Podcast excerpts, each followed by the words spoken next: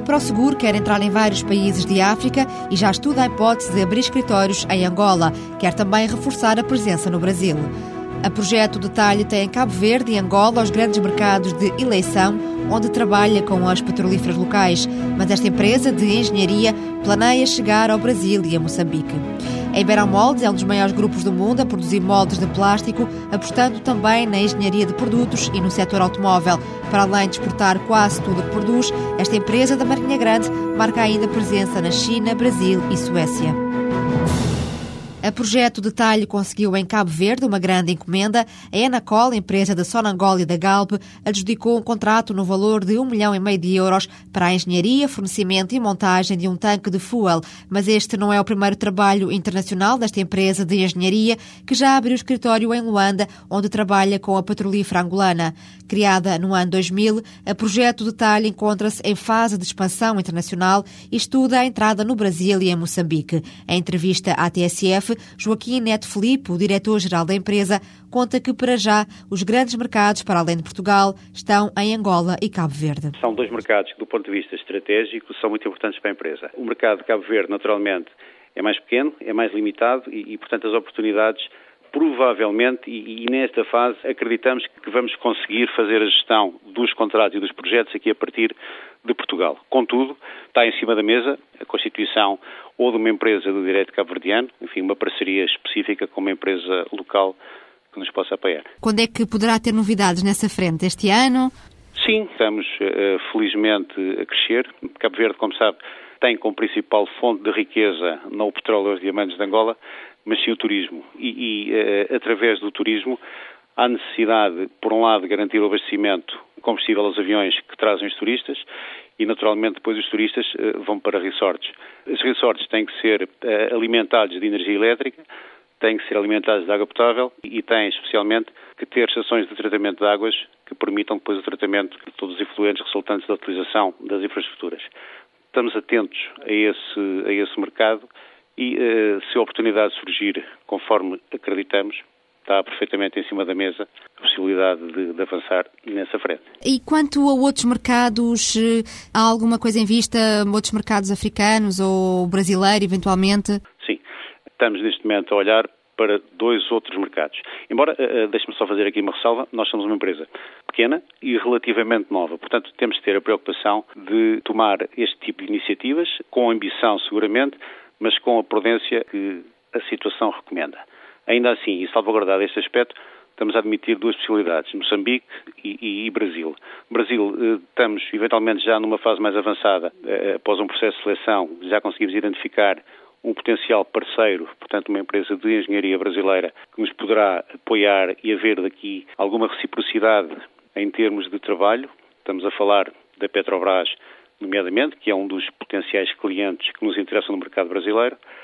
E eh, em termos de Moçambique, estamos neste momento ainda a dar os primeiros passos, embora faça parte do nosso horizonte, digamos assim. Do setor de energia é um setor que, que vai tendo de receber investimentos independentemente da crise ou não? Acredito que sim.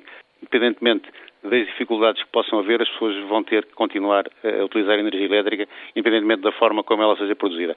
Eu tenho, tenho estado um pouco a falar-lhe de petróleo, mas uh, naturalmente estamos atentos a outras oportunidades, desde as energias renováveis, onde incluímos não só o biodiesel, mas a produção hídrica através de, de, barragens como a energia eólica. Mas, enfim, neste momento, a nossa principal atividade, e digamos assim, o nosso core business tem sido o oil and gas, mas uh, estamos com certeza atentos e abertos às oportunidades. Qual é que é o, o, peso da vossa faturação internacional? Neste momento, em termos internacionais, estamos a faturar 2 milhões de euros. Neste momento, estou a falar de 2008. A previsão para este ano é triplicar o volume de negócios. A Projeto Detalhe ganhou no ano passado contratos no valor superior a 5 milhões de euros, um crescimento de 50% face a 2007. Com 30 colaboradores, a empresa deverá faturar até 8 milhões de euros este ano, contra cerca de 2 milhões e meio faturados no ano anterior. A ProSeguro olha para os países africanos de expressão portuguesa como mercados potenciais a entrar nos próximos anos. A abertura de escritórios em Angola está em fase final do estudo, tal como o reforço da presença no Brasil. Para esta empresa portuguesa, especializada em sistemas de segurança, a aposta no exterior está à vista. A ProSeguro já chegou à América Latina, a países como Chile, Colômbia, Peru e Argentina. Mas Espanha continua a ser o maior mercado do grupo, com peso na faturação significativo pela presença em mais de 50 localidades do país vizinho, desde o continente às Baleares. E ainda na Europa, a ProSeguro está em Itália, França e Roménia. Carlos Vaqueirinho, diretor-geral da ProSeguro Ativa, falou do plano de negócios desta empresa à jornalista Ana Maria Ramos. A ProSeguro Ativa, nesta altura, está em cinco países e realmente, desde que os sistemas de comunicação desses países e, e todas as configurações do ponto de vista tecnológico assim o permitam, ele é comercializado por já em Espanha, em Portugal e em alguns países da América Latina, como Argentina, Uruguai e Chile. Está em perspectivas, eventualmente, a curto prazo, o Brasil e, quem sabe, no futuro próximo, eh, os países da África. Eh, mas quando fala curto prazo Brasil e África, falamos, de, falamos só de exportação ou de não, implementação? Não, a Prosegur Ativa não, não, não se dedica a exportar produtos e serviços, é uma empresa que atua sempre localmente nos mercados onde está presente e eu estou a falar nos mercados onde nós eh, estamos presentes e, e portanto, quando digo curto prazo é porque existem perspectivas de avançar eh, para estes países a nível internacional. Falou da África, em que tipo de países? Pois, como deve calcular, os mais dinâmicos do ponto de vista económico e para já estamos a pensar em Angola, concretamente. Ainda este ano? Não, eh, não é assim tão curto prazo. Estes projetos têm que ser consolidados no tempo. Não acredito que este ano estejamos em Angola, mas está nos nossos horizontes a avançar com projetos de internacionalização para aí. Nos cinco países onde já marcam presença, qual é que é o peso da faturação no total da empresa? A Espanha tem um peso muito grande, com cerca de 60% da faturação.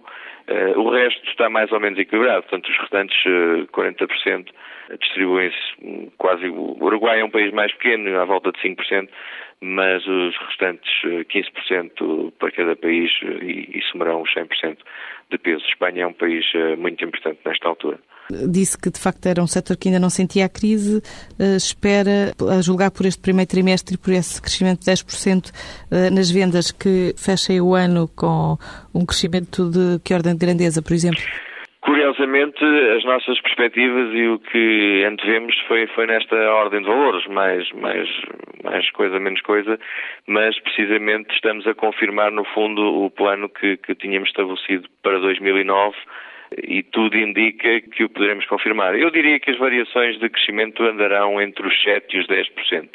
Não acredito também muito mais do que isso, mas pelo que temos vindo a sentir nestes dois meses e meio de atividade em 2009, poderemos uh, perfeitamente confirmar as expectativas, não se agravando as circunstâncias, porque há aqui um contrapeso, obviamente, como eu lhe disse uh, no início, não sei em que medida a crise nos vai acabar por afetar, mas há aqui um contrapeso entre a situação económica do país e a crescente criminalidade que também se sente. E, portanto, o produto que nós desenvolvemos para homejacking é um produto que permite às pessoas proteger o perímetro e alertar que, atenção, há alguém na proximidade. Não sei, a imagem que lhe posso dar é aquela dos filmes com aqueles raizinhos todos a cruzarem-se. Para os ouvintes que talvez se situarem melhor, são esse tipo de detectores com, com feixes e raios que detectam presença no exterior da casa. Dependendo da configuração que lançarmos, esta é a tipologia base. Com imagens, obviamente, o valor sobe um bocadinho, mas eu diria que com, com câmaras de videovigilância, insisto, dependendo da dimensão da casa e da zona a proteger, está à volta dos 1.200 euros. E em relação ao carjacking, que produto novo é este?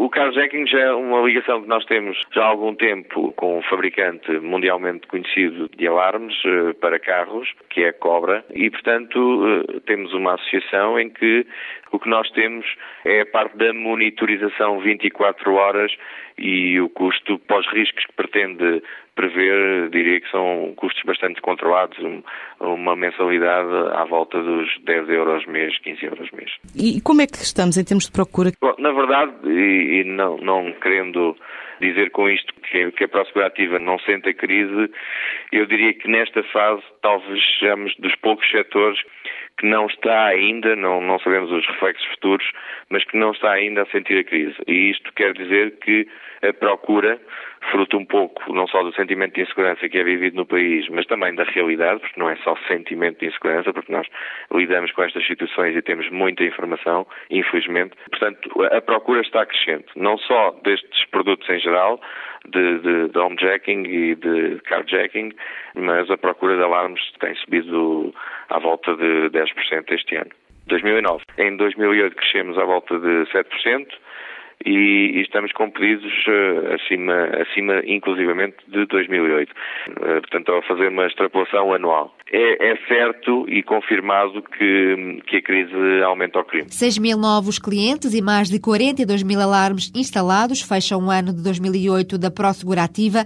18 milhões de euros de fecho de faturação refletem os esforços desta empresa na integração da tecnologia de vanguarda e na crescente oferta de serviços de segurança cada vez mais inovadores e personalizados. A Iberomoldes é já um dos maiores grupos mundiais a produzir moldes de precisão para a indústria de plásticos. Fundada em 1975, a empresa da Marinha Grande logo se dedicou à exportação, antes de mais para o grande mercado norte-americano. Entretanto, a empresa cresceu e o negócio também. A Iberomoldes passou a dedicar-se ainda à engenharia de novos produtos e ao fabrico de componentes para o setor automóvel. Henrique Neto, presidente da empresa, conta que a atividade da Iberomoldes chega hoje a vários pontos do globo. Temos a fábrica no Brasil, que resulta desta associação com uma empresa alemã, em Portugal, que por sua vez tem a, a unidade no Brasil, e temos escritórios na Suécia e na China.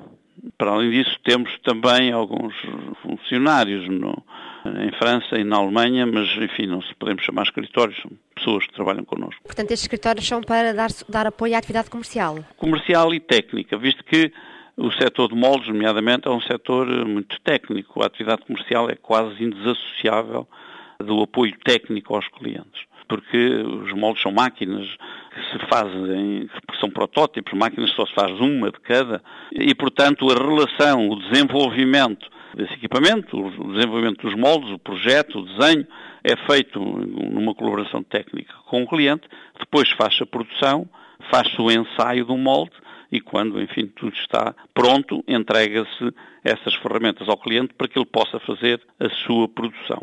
No caso da China, tem uma componente também de que é eh, tentar eh, resistir, digamos, à concorrência chinesa no mercados internacionais, que é muito forte, como se sabe, e a preços muito baixos, no sentido de também adquirir no mercado chinês alguns moldes que completem, de uma maneira geral, moldes menos complexos, que completem a nossa gama de ofertas junto dos clientes europeus e americanos. Esta aposta na China aconteceu para conter a crise que há vários anos atinge o setor dos moldes na Europa. Os grandes clientes desta indústria, brinquedos, eletrodomésticos ou informática, deslocalizaram-se para o Oriente, deixando este setor em dificuldades. Foi então que Henrique Neto decidiu uma nova abordagem. O nosso mercado de moldes tem sofrido ataques muito fortes, o último dos quais foi a perda, praticamente, do mercado americano, que resultou da desvalorização do dólar na sua relação com o euro, que hoje praticamente nos impede de exportar para os Estados Unidos. Apesar disso, apesar de todas essas dificuldades do setor do molde, nós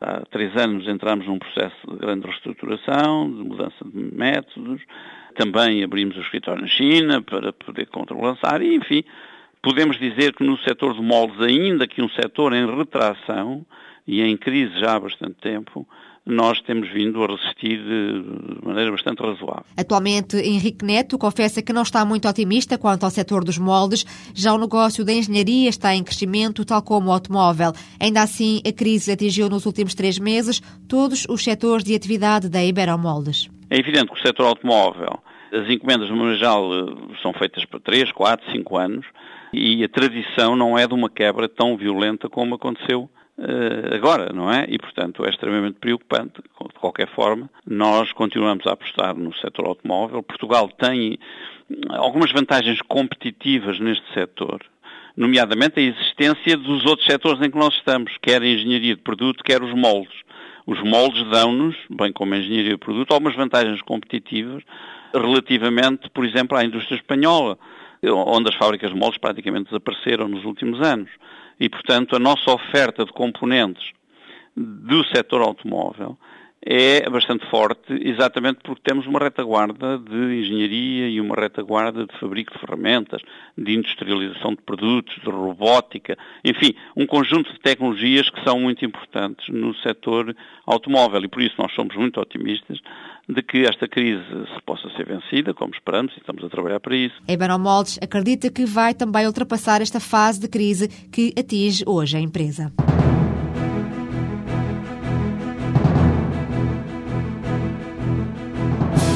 Inovação faz parte do ADN da Iberomoldes, que decidiu levar a experiência na produção de moldes a diferentes áreas da engenharia do produto, criando patentes inovadoras, como os fornos de cozinha à energia solar. Entre os muitos clientes internacionais, conta-se, por exemplo, a Samsonite, empresa para a qual desenvolve todos os moldes para as famosas malas de plástico.